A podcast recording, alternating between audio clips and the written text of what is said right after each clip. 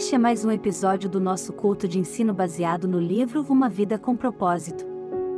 O pastor Fabiano Silva é o responsável por ministrar este estudo bíblico transformador na igreja.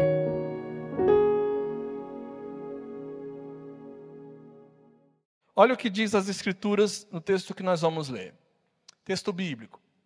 O coração em paz dá vida ao corpo, mas a inveja apodrece os ossos.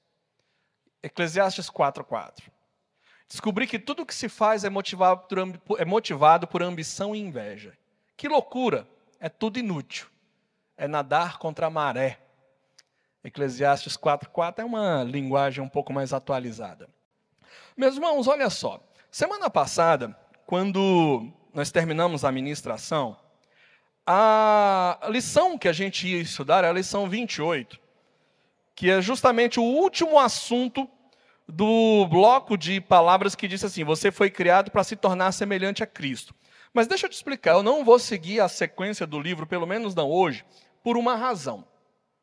O livro, quando ele foi escrito, lá pela década de 80, o livro ele tinha 40 lições, que estão aqui no livro normal, são 40 lições.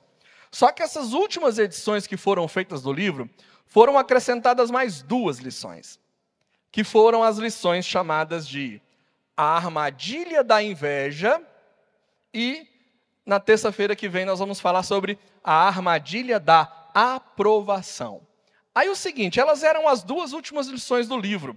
Por que, que eu trouxe elas para cá? Porque, na verdade, elas estão muito relacionadas com aquilo que a gente vem estudando nesses dias, que é justamente nós nos parecermos mais com Jesus. Na semana passada e na semana retrasada, nós falamos sobre tentação, sobre como vencer a tentação, sobre como superar a tentação, e hoje, olha só, eu diria que aqui é mais uma vertente daquilo que nós começamos a estudar na semana passada. Porque aqui o autor ele foca um pecado em específico e nós vamos trabalhar essa ideia da inveja e ver como isso pode ser e é na vida daquele que é invejoso, algo terrível para a sua vida. Então, a gente vai trabalhar hoje o assunto que seria o penúltimo assunto desse livro novo, da nova edição, e na semana que vem o último assunto, depois a gente volta de novo para a sequência normal, ok? A gente estudar ela, só que a gente está lá no final, estou adiantando para hoje. E olha só, vamos falar sobre inveja. Bom, a definição de inveja é a seguinte, olha cá. A inveja é a tristeza pelo bem de outra pessoa. O invejoso é aquele que se sente mal pelas conquistas alheias e é incapaz de ficar feliz pelos outros, como se a vitória da outra pessoa representasse para ele uma perda pessoal. É uma definição de inveja. É aquele sentimento ruim que fica dentro da pessoa quando ela consegue enxergar o outro tendo uma vitória, uma conquista, prosperando em cima de alguma coisa, e aquilo não consegue gerar na vida daquela pessoa alegria pela alegria do outro. A gente vai trabalhar isso aqui, sabe por quê? Porque lá em Gálatas capítulo 5, a inveja, ela está sendo listada como uma daquelas obras da carne que precisam ser vencidas por nós. Então, pode parecer que não. Às vezes a gente foca em tantas outras questões relacionadas ao pecado, mas deixa eu lhe dizer uma coisa: isso aqui, ele pode estar presente na vida de pessoas mais do que a gente possa imaginar. Vamos deixar esse estudo discorrer nessa noite e ver o que, que o Espírito Santo de Deus fala na nossa vida. Vamos lá, adiante mais um pouco. Olha só, a inveja nos leva a querer ter a vida que o outro tem. Olha só, tentar ser o que não foi criado para ser sempre leva à frustração, ao cansaço e ao fracasso.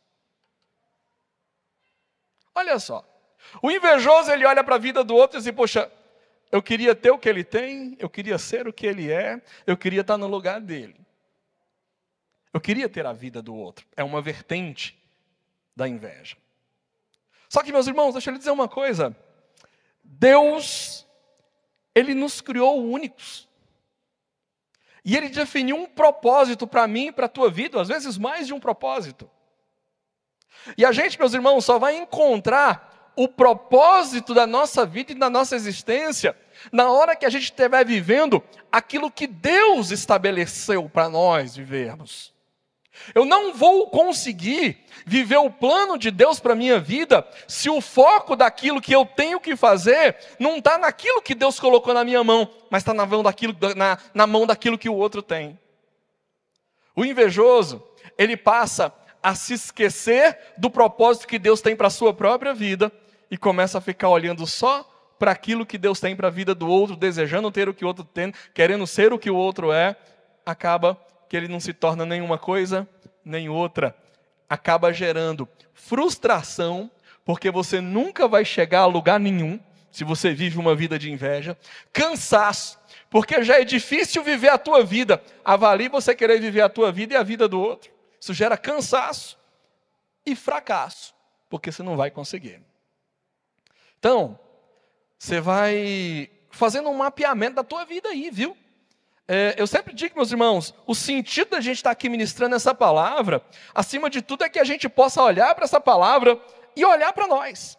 É olhar para essa, essa palavra e olhar para dentro de nós, para ver se em algum ponto, alguma questão aqui dentro dessa palavra, nós estamos sendo pegos em falta. Indo adiante mais um pouco, olha só.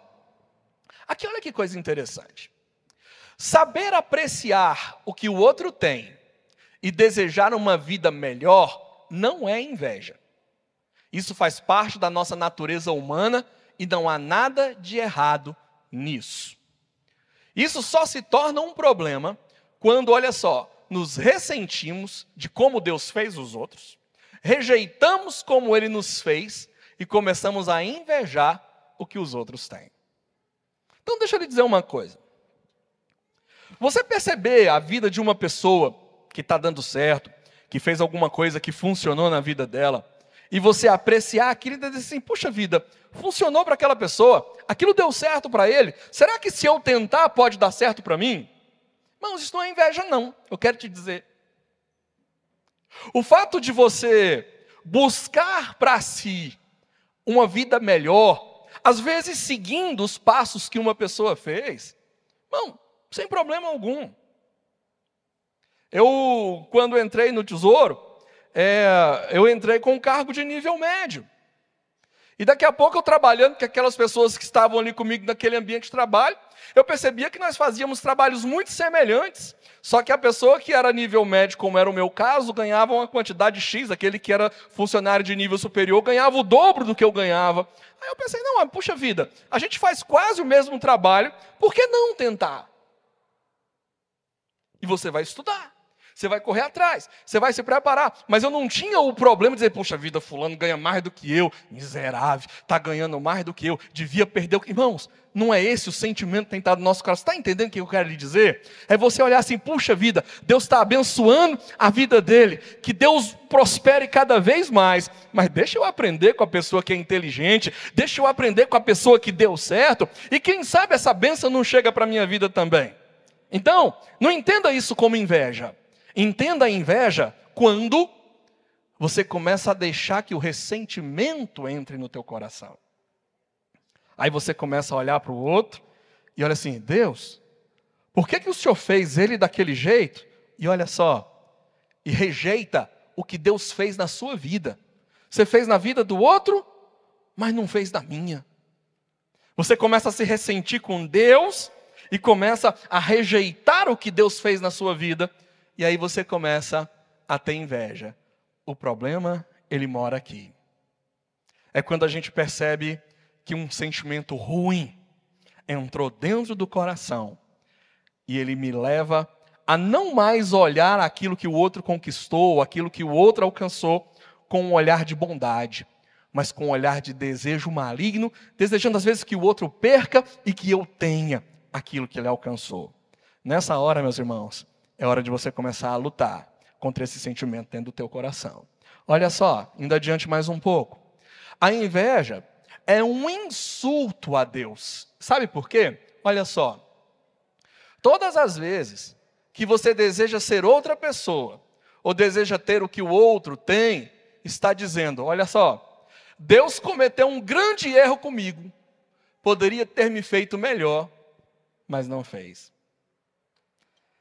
É como se a gente estivesse jogando sobre Deus a culpa de que eu não sou como eu queria ser. E aí, meus irmãos, é sério. Deus faz alguma coisa errada?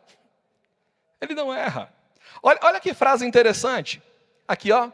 O homem tolo estraga a sua própria vida e depois, revoltado, joga a culpa sobre Deus. Irmão, o problema é que muitas vezes nós vamos fazendo bobagem com a nossa vida. E às vezes a gente não consegue ter o resultado que a gente tem, alcançar os objetivos que a gente gostaria de alcançar, e a gente começa a querer achar culpado. E algumas vezes, quando o caso é da inveja, a gente começa a achar que Deus foi o culpado, porque Deus não me fez assim, porque Deus não me fez mais alto, Deus não me fez mais baixo, Deus não me fez. A gente começa a questionar Deus, o porquê que Deus nos fez de, de, de uma forma ou de outra forma, entendeu? Então, tendo uma coisa, ó, a inveja é como se nós estivéssemos dizendo para Deus: o Senhor não soube fazer a coisa direito. E nós sabemos, meus irmãos, que Deus é perfeito em tudo que ele faz. Indo adiante. Vamos lá. Bom, a gente entendeu um pouquinho, a gente mapeou um pouquinho a respeito é, desses malefícios, mas a gente vai falar um pouco mais sobre quatro efeitos prejudiciais que a inveja causa. O primeiro que o livro aponta, ele diz assim: a inveja rejeita a sua singularidade. Aí diz assim: olha, Deus fez você único. Quando invejamos os outros, não conseguimos ver o incrível valor de nossa própria singularidade, de nós mesmos. A inveja bloqueia a visão que temos de nós mesmos. Querido, você foi feito do jeitinho que Deus planejou que você fosse feito. E é motivo de você glorificar e exaltar a Deus por isso. Às vezes, né, passa no meu coração, puxa vida, se fosse um pouco mais alto, se fosse um pouco mais magro. E a gente começa a se questionar de como nós seríamos se nós fôssemos diferentes do que somos. A gente começa a imaginar as oportunidades que nós teríamos se nós fôssemos diferentes do jeito que Deus nos fez. Nós já falamos sobre esse assunto, nós já exploramos um pouco esse assunto aqui no começo, quando nós estivemos estudando os primeiros capítulos aqui do livro, a respeito da sabedoria de Deus e da perfeição de Deus em tudo que Ele faz. Nós já falamos sobre isso aqui, quando lá no início do estudo do livro, nós falamos que você não é um acidente.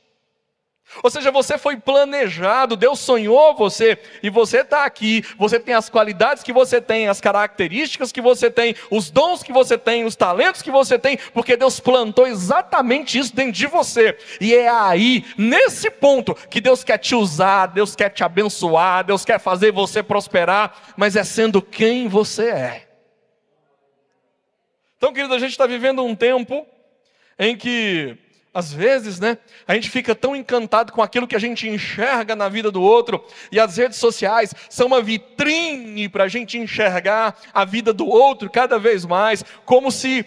E, e detalhe, né? As redes sociais, elas só vão mostrar a alegria do outro, a satisfação do outro, a vitória do outro, e a gente fica olhando assim, puxa vida, olha só como o outro é feliz, como o outro é bem sucedido, quando na verdade, meus irmãos, a gente sabe que ninguém vive em vitória o tempo inteiro, ninguém vive sorrindo o tempo inteiro, ninguém vive pulando de alegria o tempo inteiro. As redes sociais vendem essa ideia, mas é uma ideia mentirosa. Então deixa eu lhe dizer uma coisa: seja quem você é no coração de Deus, seja quem você é, aquilo que Deus planejou para você, pode ter certeza, é o melhor que você pode viver na tua vida, é ser quem Deus quer que você seja. Então olha só, primeira coisa que a inveja faz, ela começa a roubar de nós, ela começa a querer tirar de nós, eu chamaria de amor próprio. Eu ainda estou querendo, ainda tô, vou, vou, ainda preparar uma mensagem, uma palavra a respeito de amor próprio. Eu quero trazer um pouco mais, é, é, com mais profundidade esse assunto. Porque, em tese, meus irmãos, o, o limite do meu amor ao próximo, ele primeiro precisa ser o amor que eu tenho por mim mesmo. Porque a Bíblia diz assim: olha, amar o próximo como? Ou seja, eu preciso aprender o amor próprio para que eu possa aprender a amar o outro. E a inveja, ela vai matando no nosso coração o nosso amor próprio. Aleluia. Indo adiante mais um pouco. A inveja divide a sua atenção. Olha só. A inveja faz com que você não se concentre totalmente em ser o que Deus quer que você seja. Você deixa de ver o que Deus está fazendo em sua própria vida. Eu diria que é muito parecido com a própria ideia anterior. Se na ideia anterior a pessoa começa a olhar para si e ela não gosta daquilo que ela vê em si, essa ideia aqui da inveja que divide a sua atenção, ela traz exatamente a ideia de que eu não vejo quem eu sou e eu não vejo aquilo que Deus está fazendo na minha vida, porque Deus está fazendo coisas grandes na tua vida. Deus está trabalhando de forma tremenda na tua vida. Só que às vezes a gente não consegue enxergar isso. Sabe por quê? Porque a gente está preocupado em enxergar aquilo que Deus está fazendo na vida do outro. Deus está te abençoando, querido. Só que às vezes a gente não consegue enxergar a bênção de Deus porque a gente está olhando, puxa vida, o que, que o outro tem? E a minha bênção está aqui do lado. A minha vitória está aqui do lado. Mas eu estou olhando para lá e eu não consigo enxergar o que Deus está fazendo na minha história, na minha existência. Então, meu querido, olha para dentro de você sim, porque dentro de você tem Deus que está lá dentro, é Deus que está trabalhando na tua vida, agindo na tua vida. Então, olha só, continuando nessa mesma ideia aqui, a inveja faz com que você perca tempo e energia. Diz assim: olha, motivados pela inveja, muitos utilizam seu tempo e energia para ser ou ter aquilo que Deus não projetou para você. Resultado: muito trabalho, pouca satisfação. Eu escrevi, ó, já é difícil viver a vida que Deus projetou para nós. Imagine viver uma vida que não é nossa. É ficar sonhando com a vida que o outro tem. Aí você não vive a sua e você não vai alcançar a vida que o outro tem. Porque Deus não te fez para aquilo. Então, meu querido, é o nosso tempo vai sendo jogado fora. A nossa vida vai sendo jogada fora. Irmãos, a gente vai.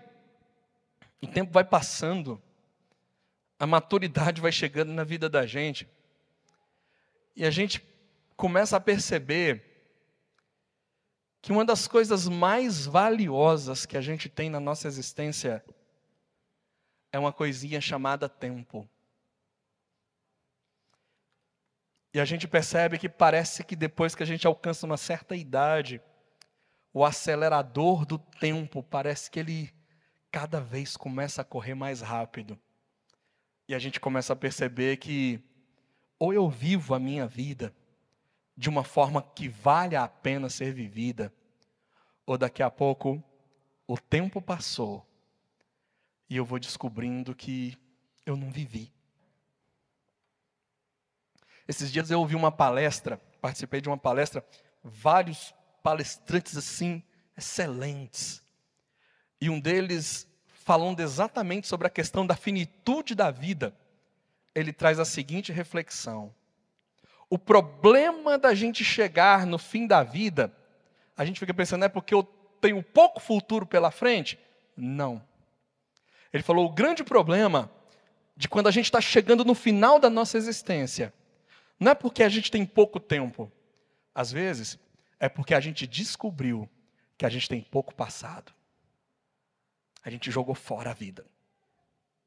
A gente teve tanta chance de fazer tanta coisa, mas a gente estava preocupado com a vida do outro. A gente estava preocupado, como o, o sábio Salomão falou em Eclesiastes, a gente está correndo atrás do vento. A gente está correndo atrás de inutilidades. Meu querido, que você viva a vida que Deus sonhou para você. Você vai ser feliz vivendo assim. A essa moçada que está aí, essa juventude que está aí, aproveita o tempo que você tem, porque o tempo passa rápido demais. Porque o tempo voa, a própria palavra fala que o tempo voa. Então, meu querido, aproveita o tempo, não perca o teu tempo vivendo uma vida que não é tua, sabe? Porque, olha, dá muito trabalho e traz pouca satisfação. E daqui a pouco você descobre: a vida passou e eu não cheguei em lugar nenhum. Olha só que coisa terrível. Adiante mais um pouco. A inveja é inimiga da satisfação. Olha só.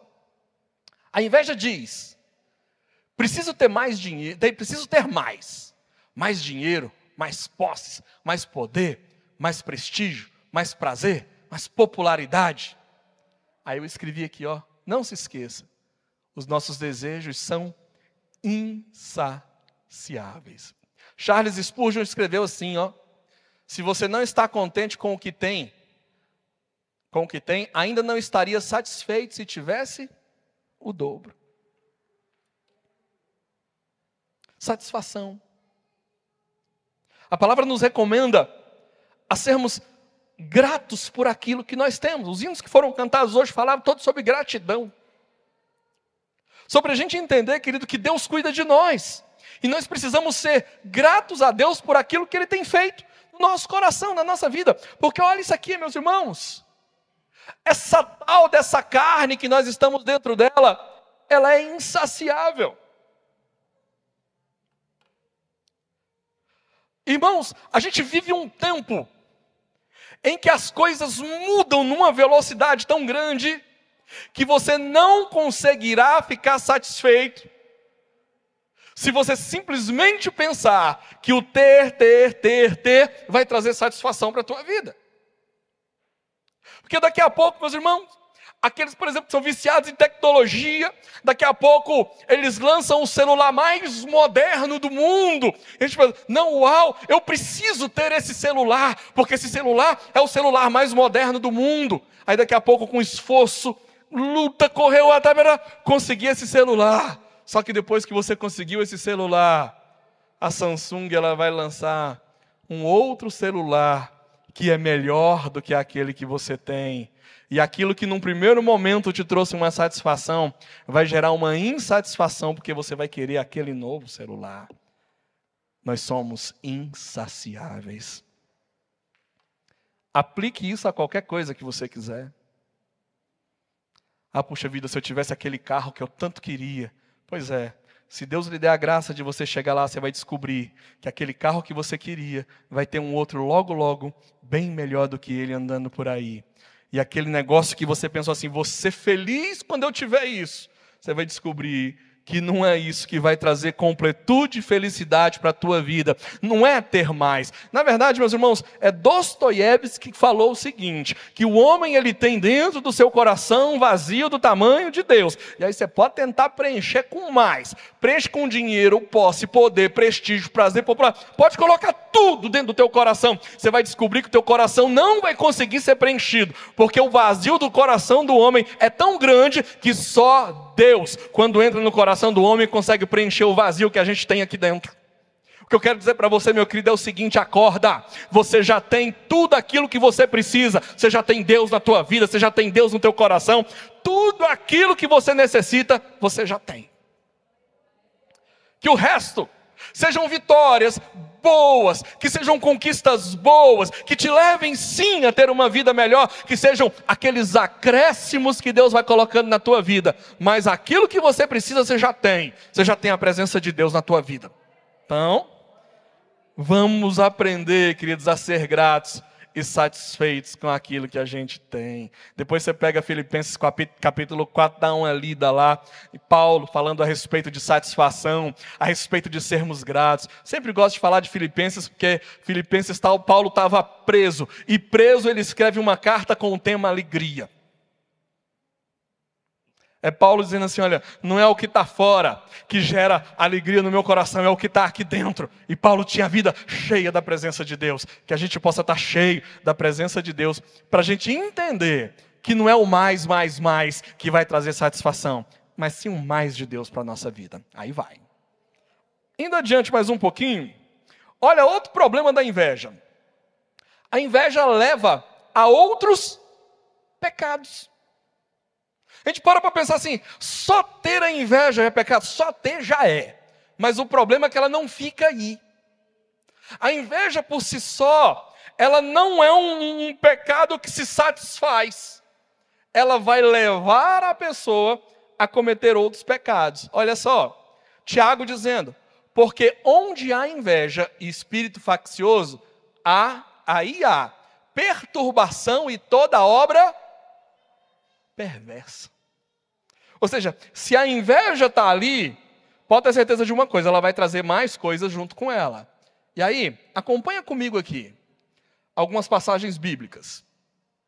A Bíblia está cheia de exemplos de crimes motivados pela inveja. Caim matou seu irmão Abel por inveja. Os irmãos de José venderam como escravo? Inveja. Saul tentou matar Davi diversas vezes por inveja. Você pode achar inúmeras outras. Quando alguém dá um tiro na cabeça de uma pessoa para tomar o que ele tem, em última instância, ele quer o que o outro tem e não está nem aí. É o fruto da inveja. Você percebe como a inveja contamina o interior e, infelizmente, ela consegue, inclusive, mexer no nosso exterior. A inveja ela afeta o outro? Afeta, especialmente no caso desse aqui. Quando o mal se materializa contra o outro, a inveja afeta o que tem o sentimento de inveja e aquele que é vítima daquele que tem um sentimento de inveja. Então, assim, a inveja consegue destruir o que tem dentro e o que tem ao redor. É por isso, queridos, que a gente não pode deixar que um sentimento desse domine quem nós somos. Mas a gente precisa vencer e aprender a vencer. E aí, o livro passa a nos trazer algumas dicas de como a gente, a gente já, descobriu que esse negócio é terrível, né? Então vamos descobrir como é que a gente vai vencer isso daí. Semana passada nós trabalhamos, né, sobre como vencer a tentação, superando a tentação. E aqui é um pecado que precisa ser superado e vencido. Então olha só, vamos ver aqui o que o autor nos traz a respeito desse assunto. Primeira coisa, pare de se comparar com os outros. Comparar-se é a raiz de toda inveja. E olha o que a Bíblia diz a respeito disso, lá em 2 Coríntios 10, 12, diz assim: olha, quando eles se medem e se comparam consigo mesmos, mostram como são tolos. Primeira coisa, meus irmãos, é essa ideia da gente ficar fazendo comparações. Começa com a gente pequenininho na escola. Ah, eu tirei 10, o outro tirou 9 como se aquele 10, uau, olha só como eu sou muito mais inteligente que o outro. E a gente começa a fazer essas comparações. A gente compara a melhor nota, a gente compara quem é um melhor atleta, quem corre mais rápido, quem é o melhor jogador de futebol. A gente vai crescendo, as pessoas querem comparar quem tem a melhor casa, quem tem o melhor carro. Quem tem a esposa mais bonita, quem tem o marido mais bonito. As pessoas vão começando a fazer as comparações. E à medida que você vai fazendo isso, você vai permitindo que a inveja comece a enfiar as garras dela dentro do teu coração. Então, deixa eu lhe dar uma dica.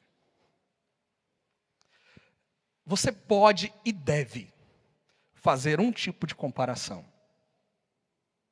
Mas essa comparação não é eu com o meu próximo. Sou eu comigo mesmo. Eu preciso olhar para a minha vida e falar assim: o Fabiano de hoje, ele é melhor do que o Fabiano de ontem? É. Glória a Deus por isso. Vamos continuar trabalhando.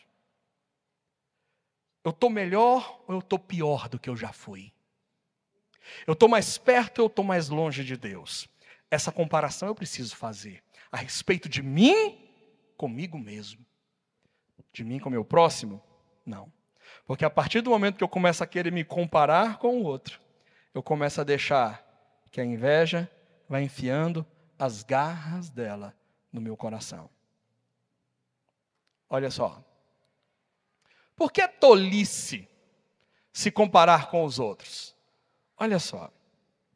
A comparação leva a uma das duas reações negativas: ou orgulho ou inveja. Porque vamos lá, começa a me comparar com Eliseu e penso assim, rapaz, Eliseu está fraco demais, eu tenho isso, sou aquilo, consigo fazer não sei o quê. Meu coração começa soberba, orgulho. E a palavra de Deus fala que a soberba e a altivez de espírito é, vem antes do quê? Da queda. Precede a queda. Então, quando eu começo a me comparar, e se eu olho para o outro e eu acho que o outro é inferior a mim, o meu coração se orgulha e eu dei um passo para cair. Se eu me comparo com o outro e eu descubro que o outro é melhor, eu começo a ter inveja. Então, assim, qualquer que seja o resultado, deu ruim. Qualquer que seja o resultado, eu olhar para a vida do outro, querer comparar com aquilo que eu sou, vai dar ruim. Porque se eu me acho melhor, orgulho. Se eu me acho pior, vou ter inveja. Então, meu querido, para. Melhor não, não fazer comparação. Se compare com você mesmo.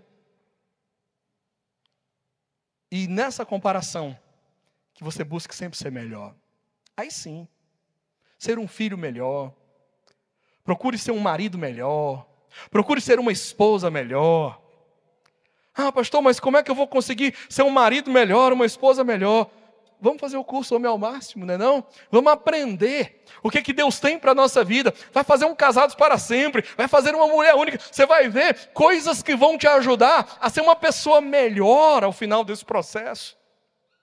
A gente não vai estar se comparando com o outro, é nós nos comparando com nós mesmos, quem eu era e quem eu sou hoje no coração de Deus. E você vai vendo que quando a palavra de Deus vai chegando na tua vida, você vai crescendo em Deus, Deus vai trabalhando na tua vida, a gente vai melhorando na presença de Deus. Comparar com o outro só dá coisa ruim. Então, olha só, ainda adiante, mas um pouquinho. Olha só. Eita, irmã, isso aqui. Essa parte Celebre a bondade de Deus para com os outros. A Bíblia diz assim: olha, alegrem-se com os que se alegrem e chorem com os que choram.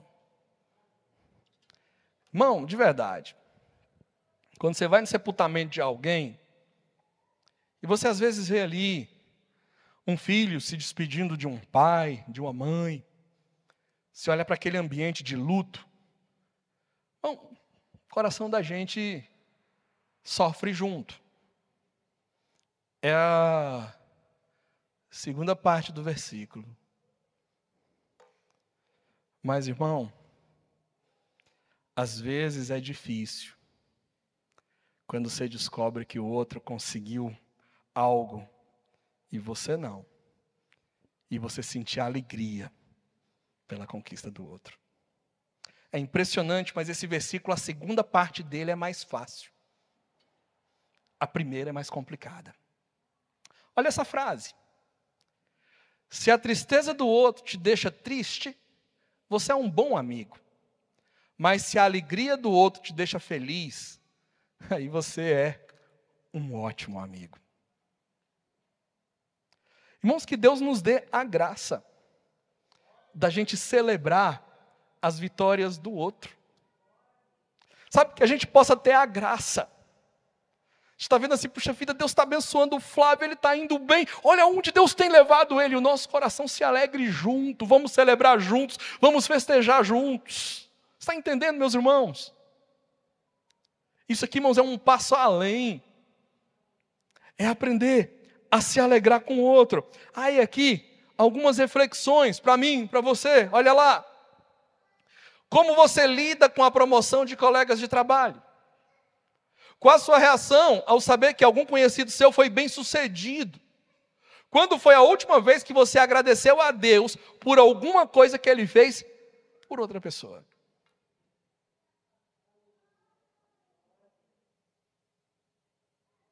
É se alegrar com a alegria do outro. É se alegrar com a bênção que chegou na vida do outro. Existe um lado ainda mais sombrio da inveja. O livro nem tratou disso, mas eu me lembrei de uma mensagem uma vez que eu ouvi.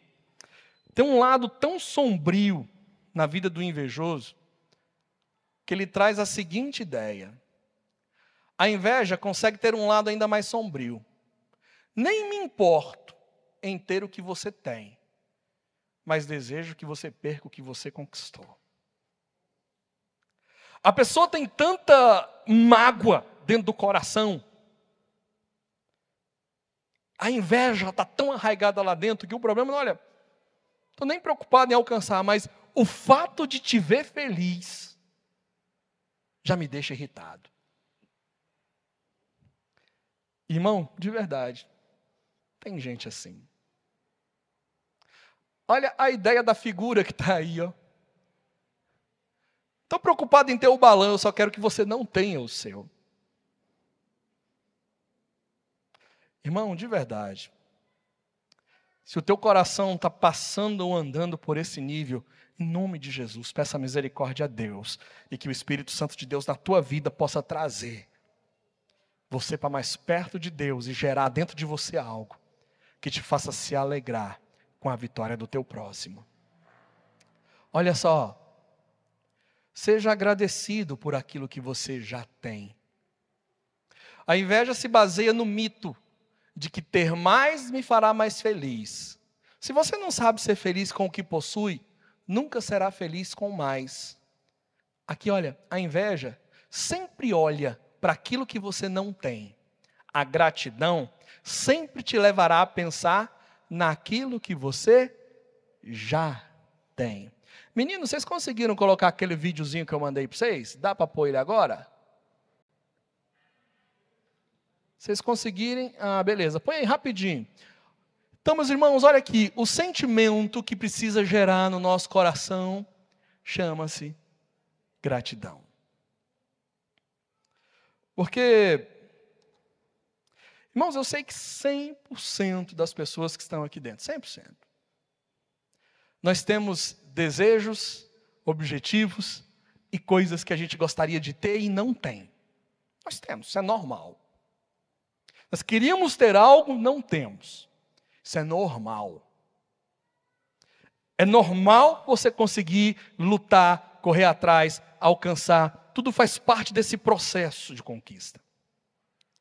A grande questão é quando eu ao me levar ou ao me deixar levar só por aquilo que eu não tenho, eu começo a me esquecer de dar graças por aquilo que eu tenho. E a gente tem tanta coisa. É ser grato por aquilo que Deus já nos deu. É a gratidão, meus irmãos. Então, Deus não nos chamou para sermos ingratos.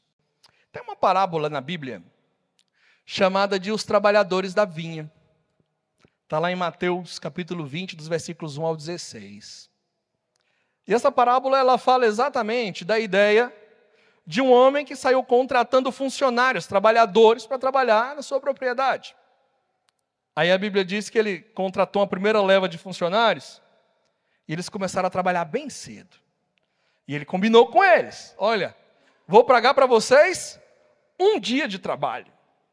E eles olharam para aquilo e falaram: ah, legal, um dia de trabalho, está justo, perfeito, vou trabalhar um dia, vou ganhar um dia de trabalho. Daqui a pouco, quando deu lá pelas 10 da manhã, eles achou outros homens, vem trabalhar aqui. E contratou com eles para pagar alguma coisa. Daqui a pouco, eles achou outro lá no meio-dia, chamou, contratou eles para trabalhar na propriedade. Finalzinho da tarde, ele viu mais outras pessoas sem trabalhar. Venham para cá trabalhar comigo. E ele foi chamando aquelas pessoas para trabalhar.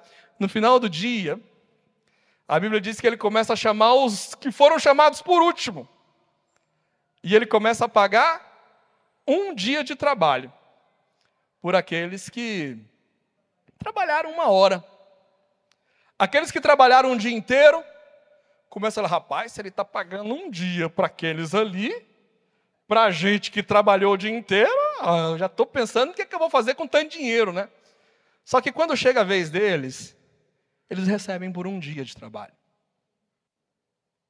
E aí, o coração deles se enfurece. Peraí, nós trabalhamos mais do que eles.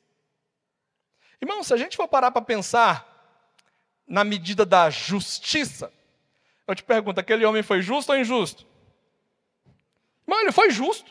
Porque o que ele fez? Ele enganou alguém? O que estava acertado não foi acertado e feito? Irmão, deixa eu lhe dizer uma coisa. O que incomodou aqueles homens que trabalharam mais, porque eles estariam satisfeitos com um dia de trabalho, eles aceitaram.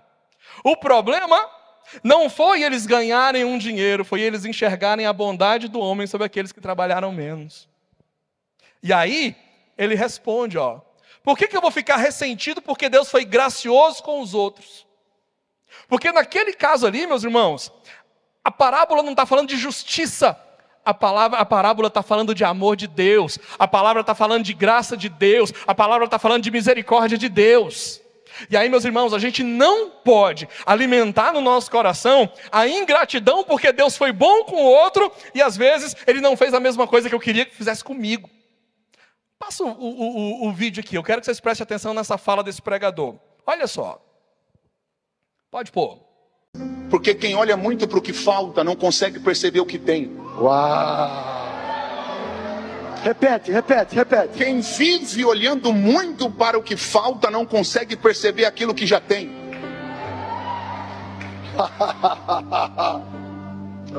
Lembra quando a multidão estava com fome? Não. O que, que Jesus queria saber? O que Jesus queria saber? É, lembra? A multidão com fome, 5 mil homens, fora mulheres e crianças. Ele perguntou o que faltava? Não. A única coisa que Jesus queria saber era o quê? Se eles têm algo para dar para eles alimentar. Aí apareceu um menino, lembra com quê? Sim, com cinco pães e dois peixes. Mas espera aí, eu estou falando que tem 5 mil homens, fora mulheres e crianças. O menino apareceu com quê? Cinco pães e dois peixinhos. Jesus reclamou? Não. O que, que ele fez? Deu graças. o pão, levantou e disse: Pai, graças eu Nossa. Te dou. Aquilo que o discípulo desprezou, Jesus agradeceu. Quando eu sou grato, aleluia. Quando eu sou grato por aquilo que está na minha mão, Deus traz aquilo que está faltando através da unção da multiplicação. É. Aleluia. Se eu tivesse no teu lugar, eu teria aproveitado para pegar. Levanta a mão para receber. O que para muita gente é pouco, Deus está chamando de começo. E eu vim como profeta hoje aqui na comunidade da fé lhe dizer: se prepare, porque Deus está te entregando a unção da multiplicação. Esquece o que está faltando, a unção que Deus está te entregando vai fazer você multiplicar o que já está na sua mão. Se alguém recebe isso, aproveita para celebrar. Os credores queriam levar os filhos daquela viúva, que o marido tinha falecido e deixado a dívida. Por sete anos. Eliseu perguntou para a viúva qual era o recurso que faltava para pagar a dívida. Não. O que, que Eliseu perguntou para a viúva? O que a senhora tem em casa? Uau, o que, que Eliseu perguntou? O que a senhora tem dentro da sua Ele não casa? perguntou o que estava faltando? Não. Olha isso, Felipe. Ele não perguntou o que estava faltando? Não. Sabe por que Eliseu não perguntou para a viúva o que estava faltando? Porque Deus não usa o que falta, Deus usa aquilo que nós já temos. Nossa. Ah, repete isso, repete. Deus nunca vai usar o que está faltando, Deus sempre vai usar aquilo que nós já temos. Se você tem algo, levanta as suas mãos para receber essa palavra. Tem repete, gente aqui que não repete, está conseguindo, aleluia. Tem gente aqui que não está conseguindo desfrutar da vida, porque estão olhando só para o que falta. Mas eu fiz questão de trazer esse vídeo, sabe por quê? Eu recebi ele hoje. O Éder mandou lá no grupo dos homens. E eu tinha acabado de fazer uma revisão dessa palavra e me chega esse vídeo. E ele ainda me trouxe uma ideia de algo que eu ainda não tinha pensado para essa mensagem aqui. Quando a gente passa a não dar valor àquilo que a gente tem e a só ficar pensando naquilo que a gente não tem, a gente impede Deus de agir naquilo que a gente tem. E ele explica com duas passagens que até então não tinha, não tinha percebido isso. Porque quando ele traz a ideia da multiplicação dos pães, naquela multidão de cinco mil homens, fora mulheres e crianças, aí Jesus ele não chega e pergunta para os discípulos: é, quanto pão que falta? Jesus não olha para o que falta, ele olha para o que tem. O que, que a gente tem? Cinco pães e dois peixes. É ali que Deus fez um milagre. Ele traz a ideia Eliseu, a viúva, os filhos que iam ser levados. Eliseu chega lá e pergunta para a mulher: Mulher, qual é o tamanho da tua dívida? Foi a pergunta de Eliseu? Não. Mulher, o que, que você tem em casa? A tua serva não tem nada senão um pouco de azeite. Você está entendendo? Deus não quer trabalhar na tua vida com base naquilo que você não tem. Ele quer trabalhar com base naquilo que você já tem. Mas enquanto você não perceber isso, enquanto você não enxergar que Deus trabalha, às vezes é no pouquinho que está na tua mão, mas é daquele pouquinho que está na tua mão que o milagre vai acontecer na tua vida, a gente impede o agir de Deus em nós. Simples. Eu estou tão preocupado em conseguir o que eu não tenho, que eu não deixo Deus trabalhar na minha vida em cima daquilo que Ele já me deu. Meu irmão, em nome de Jesus, olha para aquilo que Deus já te deu e seja grato por aquilo que você tem. Às vezes pode dizer, pastor, é muito pouco aquilo que eu tenho. É verdade, para aquela viúva era muito pouco, mas era o que ela tinha, mas foi dentro daquilo que ela tinha que Deus fez um milagre sobrenatural na vida daquela mulher e salvou a família dela. Deixa eu lhe dizer uma coisa: Deus vai abençoar e salvar a tua família, vai salvar a tua vida, vai abençoar a tua vida, é em cima daquilo que Ele já te deu. Só que você vai ter que aprender a prestar atenção naquilo que você tem. Coisa que o invejoso não consegue. Ele só pensa: eu não tenho, eu não tenho, eu não tenho. E ele não consegue dizer: Deus, obrigado por aquilo que eu já tenho. Eu fecho essa palavra trazendo uma reflexão dentro daquilo que eu. Irmãos, de verdade, acho que vocês vão me ver passar por Gálatas capítulo 5 várias e várias e várias e várias vezes. Porque Gálatas 5, quando ele disse assim: olha, andar em espírito e não cumprireis a consciência da carne. Aí diz: porque a carne luta contra o espírito, o espírito contra a carne, esses se opõem um ao outro. Aí ele começa a listar uma série de características das obras da carne, e lá no verso 21 ele cita a inveja. A inveja faz parte das obras da carne. E qual é o remédio? Está exatamente no versículo seguinte. Mas o fruto do Espírito é amor. Só aqui, no 1, eu já resolvo a questão da inveja. Só num. Quando o Espírito Santo de Deus na minha vida gera o fruto do Espírito, a primeira característica do fruto do Espírito já elimina a inveja. Porque a partir do momento que eu passo, veja bem, a me amar e amar o meu próximo, eu não vou ter inveja do que ele tem. Eu não vou jogar culpa em Deus porque Deus me fez desse jeito. Ou seja, você quer vencer a inveja? Que o Espírito Santo de Deus seja Senhor do teu coração. Que Ele seja Senhor da tua vida. Te convido a se colocar de pé. Terça que vem, a gente continua a última lição que seria né, do livro, mas a gente vai adiantar ela. Se a gente falou da armadilha da inveja, na terça que vem a gente vai falar sobre a armadilha da aprovação.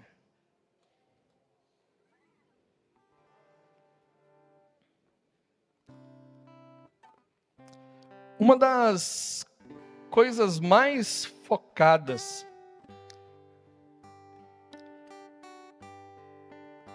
nesses trabalhos que são feitos de coach que aparecem por aí. Eu já fiz vários desses cursos lá pelo meu trabalho. Então tá lá à disposição, eu faço. Apareceu um curso, vou lá e estou fazendo o curso para ver como é que é. São bons. Não vou dizer assim, oh, não, são bons. Não acho que as técnicas desses trabalhos de coach se apliquem para púlpito de igreja, mas eles são lições interessantes para você tomar decisões inteligentes em certos aspectos da sua vida. Cursos excelentes. Mas um aspecto que é geral nesses cursos todos é a palavra gratidão. Eles sempre falam sobre isso. Seja grato. Porque quando a gente consegue agradecer, ainda que nós tenhamos desejos e outras coisas que a gente queria, torna a dizer, meus irmãos, a gente nunca vai alcançar tudo que a gente quer. E a gente vai lutar e correr atrás daquilo que a gente não tem, normal. Mas eu vou correr atrás daquilo que eu não tenho, mas sempre me lembrando daquilo que Deus já fez na minha vida. É sendo grato. É caminhando, conquistando aquilo que Deus tem para a minha vida. Mas a alegria do meu irmão não vai trazer tristeza para o meu coração, porque o outro está feliz. Eu não vou olhar para a conquista do outro e permitir que a conquista do outro gere no meu coração tristeza e mágoa. Não. Nós vamos é celebrar juntos. Isso é ser cristão. Isso é viver cristianismo. Às vezes, né, meus irmãos, a gente fala tanto, fala tanto daqueles pecados que são assim mais eu não vou dizer pecados da moda, mas os púlpitos das nossas igrejas ou de muitas igrejas hoje Parece que o espaço que tem para falar assim, nós vamos falar sobre o homossexualismo, é o homossexualismo e é pecado. A palavra de Deus diz que é pecado. Mas a inveja também. E às vezes está dentro do nosso coração. A mentira também é pecado. O engano também é pecado. E a gente precisa lutar contra essas coisas. E a gente não ganha essa guerra sozinho.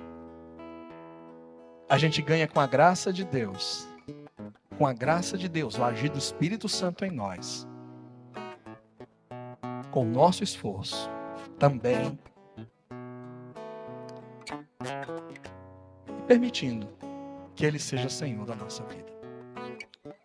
Pai, Senhor, eu quero te agradecer, meu Deus, pela tua palavra nessa noite. Senhor, eu sei, Deus, que tu trouxeste essa mensagem nessa noite, Deus, por uma razão.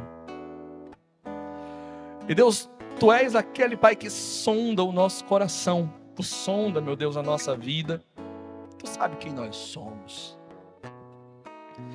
E Deus, se há, Deus, no nosso coração, meu Deus, alguma raiz de inveja, algo, meu Deus, na nossa vida, que nos leve, meu Pai, a viver, meu Deus, esse sentimento maligno, meu Pai. Que não nos deixa, Senhor, ser gratos por aquilo que temos. Que não nos deixa, meu Deus, se alegrar com a vitória, com a conquista do nosso irmão. Oh, Senhor, nós precisamos de tratamento, nós precisamos de cura, nós precisamos de socorro. E nessa noite, Deus, nessa noite, Deus, nós abrimos o nosso coração, Deus, nós colocamos o nosso coração diante da tua presença. E Deus, que o teu espírito venha reinar. Que o teu espírito, Deus, venha reinar, meu Pai, e com o teu espírito reinando em nós.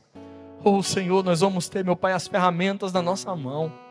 Da gente conseguir, meu Deus, vencer, meu Pai, essas características das obras da carne. Senhor, nos abençoe. Senhor, nos ajude, meu Deus, a alcançar sonhos. Nos ajuda, meu Deus, a alcançar objetivos.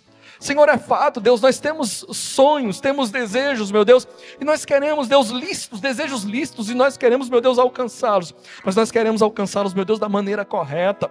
Nós queremos alcançá-los, meu Deus, de maneira digna. Nós queremos alcançá-los, meu Deus, honrando e glorificando o teu nome. Nós queremos alcançar, meu Deus, mas sem corromper a nossa integridade, sem corromper os nossos princípios, sem corromper, meu Deus, quem o Senhor quer que nós sejamos.